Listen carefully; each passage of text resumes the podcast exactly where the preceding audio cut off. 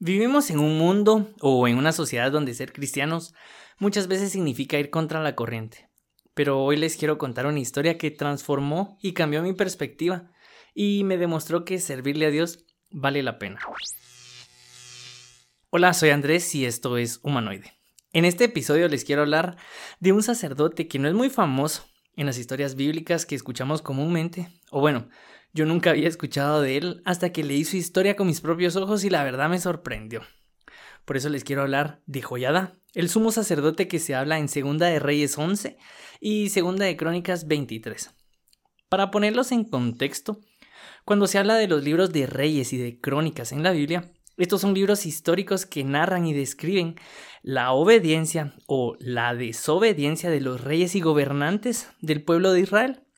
A lo largo de estos dos libros vemos cómo se recalca la obediencia de estos gobernantes, pues cuando se habla de ellos, normalmente al principio de, su descripción dice lo siguiente, e hizo lo recto ante los ojos de Dios o hizo lo malo ante los ojos de Dios. ¿A qué se refiere cuando se dice que un rey hizo lo recto o agradable ante los ojos de Dios? Esto era que habían seguido el ejemplo del rey David pues ellos eran descendientes de él y todos formaban parte de un linaje real. Esto significaba que habían quitado los lugares altos de donde se adoraban a otros dioses que no fuera Dios, es decir, lugares de idolatría, y también que seguían la ley de Dios y no se apartaban de ella. Eran obedientes a los mandamientos que Dios les había dejado por medio de Moisés. Entonces, empecemos con la historia. Ocosías era el rey de Judá en aquel tiempo y Atalía era su madre. Pero en la Biblia leemos que Ocosías hizo lo malo ante los ojos de Dios y su madre era quien le aconsejaba que hiciera lo malo e incorrecto. Por todas estas razones es ejecutado y muere. Y al saber esto su madre, Atalía, manda a matar a todos los hijos de Ocosías. Tal vez por la ambición del trono mata a sus propios nietos, pues al no ver ningún descendiente del rey, ella era quien quedaría como la única gobernante. Mientras ella empieza a buscar a sus nietos y herederos del trono para matarlos, sucede algo. Y leemos un pero.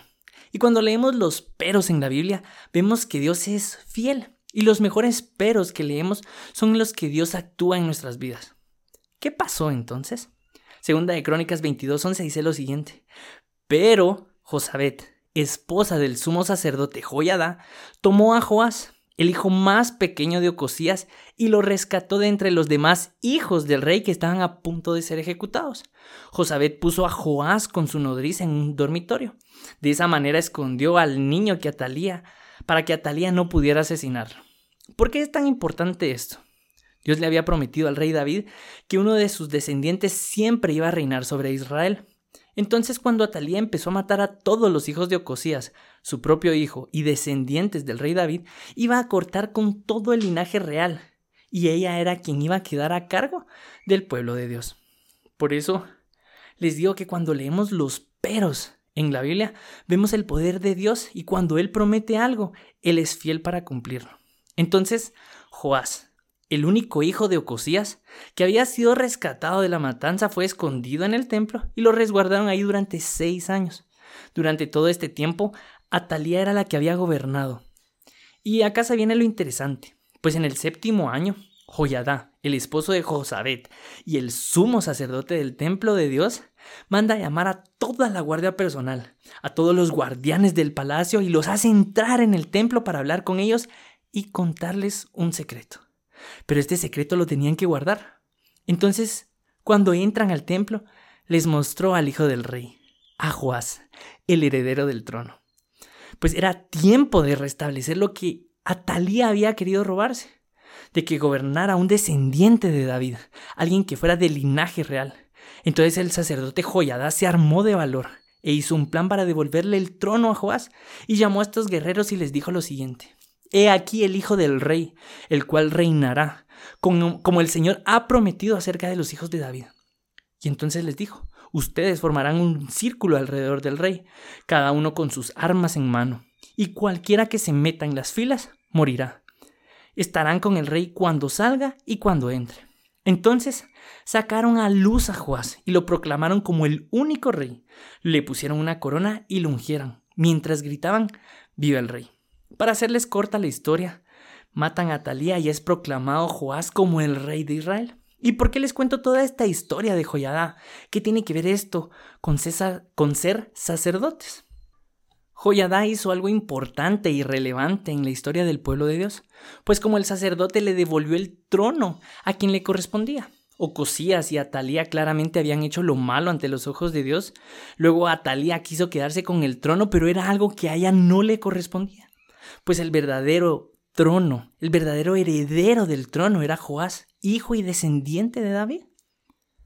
Mientras vivió el sacerdote Joyadá, Joás obedeció a Dios en todo e hizo lo recto ante los ojos de Dios. Y como sacerdotes nos toca guardar el linaje real para que gobiernen nuestra vida. ¿Y qué significa esto? Hoy en día vivimos en un mundo y en una sociedad donde hacer lo malo ante los ojos de Dios es mucho más fácil. Pero actuar conforme al corazón de Dios y hacer lo recto es mucho más difícil. Es como nadar contra la corriente. Pero cuando como sacerdotes dejamos que gobierne, quien realmente tiene que gobernar en nuestra vida, es cuando empezamos a hacer lo recto ante los ojos de Dios. ¿Y quién es ese que tiene que gobernar en nuestra vida? Pues el verdadero y único Rey, Jesús. Segunda de Timoteo 2.8 dice, Acuérdate de Jesucristo, resucitado de entre los muertos, de la descendencia de David, conforme a mi evangelio. En el libro de Lucas, el ángel le habla a María y le dice que tendrá un hijo y que se va a llamar Jesús, y le dice, este será grande y será llamado Hijo del Altísimo, y el Señor Dios le dará el trono de su padre David, reinará sobre la casa de Jacob para siempre, y de su reino no habrá fin. A veces parece que el mundo y la sociedad mató y destituyó a Jesús como nuestro verdadero rey. Nosotros como sacerdotes tenemos que guardar al Rey en el templo. Y es que Jesús ya no habita en un templo físico, pero sí en nuestros corazones. Entonces cuando Él gobierna en nuestro corazón y Él es el Rey y gobernador de nuestra vida, es cuando podemos empezar a hacer lo recto ante los ojos de Dios. Cuando todos pensaron que Jesús había muerto, Él resucita al tercer día. Pero nosotros como sacerdotes tenemos que guardar en nuestro corazón sus mandamientos y hacer lo recto ante los ojos de Dios. Porque pronto va a regresar Jesús y va a gobernar y va a buscar sacerdotes que lo hayan guardado en su corazón. A veces se me viene a la mente, ¿valdrá la pena? ¿Vale la pena el esfuerzo? Pero quiero terminar con esto. Segunda de Crónicas 26 dice, que cuando Joyada envejeció y murió ya siendo un anciano, fue sepultado con los reyes en la ciudad de David, pues se tomó en cuenta el bien que había hecho por Israel y para Dios y el templo. Cuando Joyada muere, es el único sacerdote que es enterrado en el cementerio junto con los demás reyes y descendientes de David. Fue tan importante su aporte y valioso para Dios que todo lo que hizo fue tomado en cuenta y ser enterrado así significaba honra, pues muchos reyes que hicieron lo malo ni siquiera fueron sepultados en este lugar. En conclusión, y como siempre lo he repetido, vale la pena servirle a Dios.